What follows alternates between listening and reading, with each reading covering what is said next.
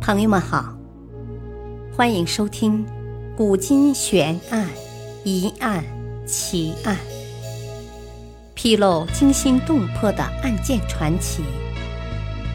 作者：李晓东，播讲：汉月。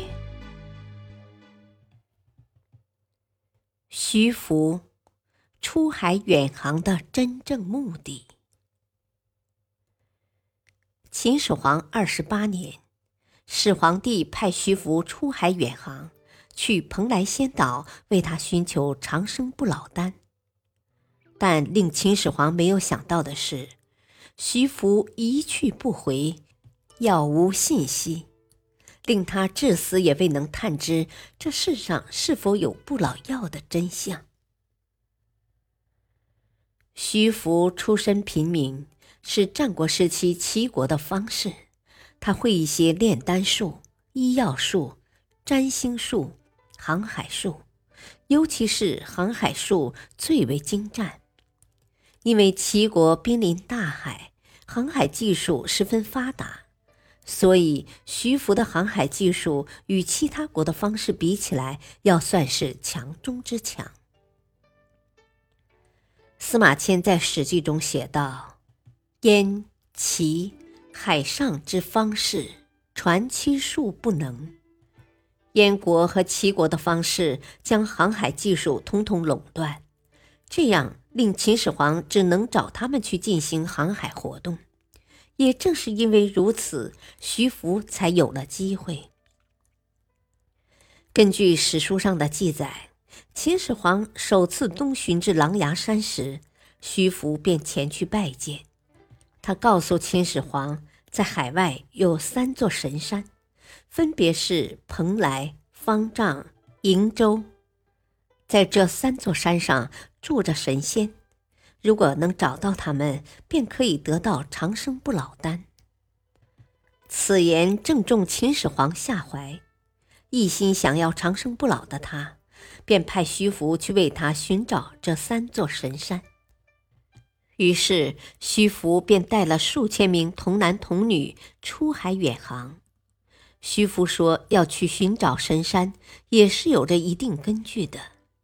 在《史记·封禅书》中说：“天下名山八，而五在中国，三在夷蛮。”所以秦始皇才会对他的话颇为信任。但徐福一去之后，便杳无音信。一直到秦始皇三十七年（公元前二一零年），他才两手空空的回来。面对震怒的秦始皇，徐福称自己已经到了蓬莱，不过神仙嫌弃秦始皇带去的礼物太少，不肯给药。秦始皇便又给了徐福三千童男童女，还有五谷的种子，数百名精通各种技艺的能工巧匠。于是，徐福再次出海。这一次，徐福便再也没有回来。得不到长生不老丹的秦始皇于同年七月病逝，但徐福却并不是如同史册中所记载的那样，真的是为秦始皇寻药，而是为了替秦始皇开疆拓土进行的一次冒险行动。理由有三。第一，秦始皇并不相信鬼神之说。在琅琊所立的碑文中，秦始皇写到自己渴望拓展疆土，但却并不相信鬼神之说，所以祈求长生不老，应当是后人杜撰出来的。第二，所谓三座神山，其实就是今天韩国南海中的济州岛。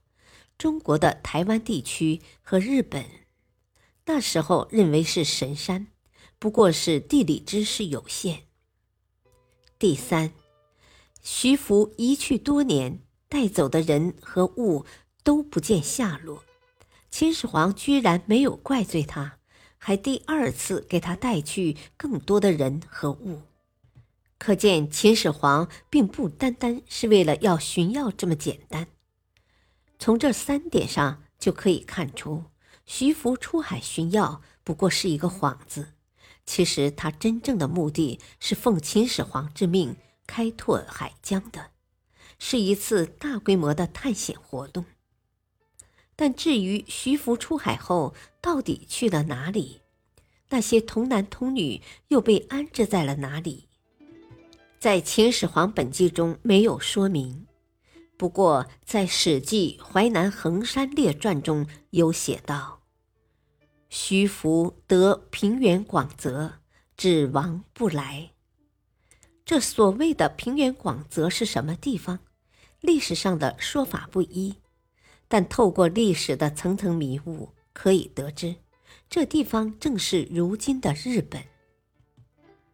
在中国的战国时期，日本还处在新石器时代的绳纹文化之中，处于原始氏族社会时期。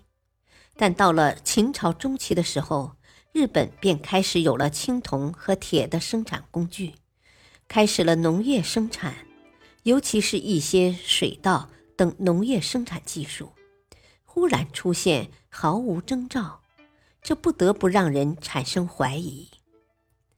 日本在很短的时间内便完成了一次大的文化跨度，这飞速的发展毫无过渡，十分突然。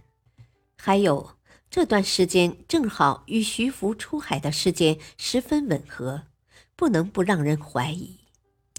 正是因为徐福东渡抵达日本，才令那片蛮荒的小岛飞跃进了文明社会，而且在日本境内也发现了一些秦朝的文物，还发现徐福遗迹不下五十处，因此后人推断徐福是到了日本。历史话外音：《史记》中。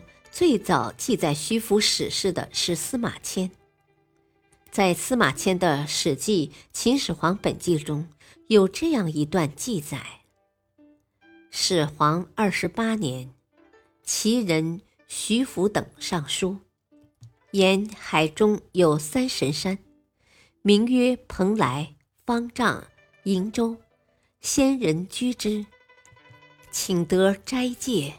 与童男女求之，于是遣徐福发童男童女数千人入海求仙人。